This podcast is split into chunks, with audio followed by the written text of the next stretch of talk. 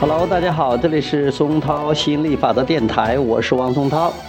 今天继续给大家讲亚伯拉罕吸引力法则，成就你的美好人生。将我的时间细分成有目标的阶段。你现在所处的状态，你现在清醒地察觉到的现状，就是阶段。你的一天可以分成许多阶段。世界上没有哪两个人能够拥有完全相同的两个阶段。今天的阶段可能与明天的阶段有所不同，但是所有阶段都是很好的。僵化不变的阶段安排没有必要。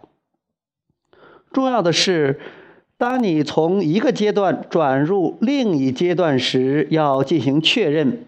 保证你的目标也在进行相应的转变。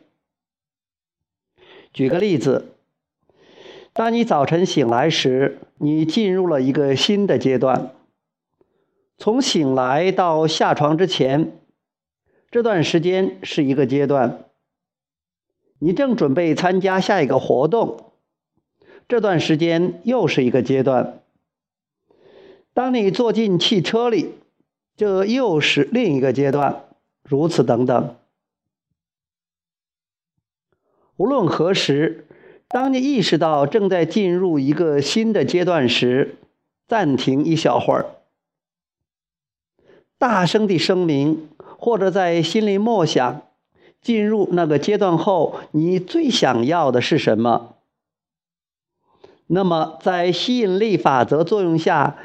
你开始从别人身上获取与你的目标协调一致的想法、环境、事件，甚至对话和行动。如果你意识到自己正在进入一个新的阶段，先确认现在的主要目标，然后进一步发展下去，那么你就不会接受别人的影响而产生困惑。也能避免自己毫无目标的思维习惯所产生的困惑。好，今天就聊到这里，我们下次接着再聊，拜拜。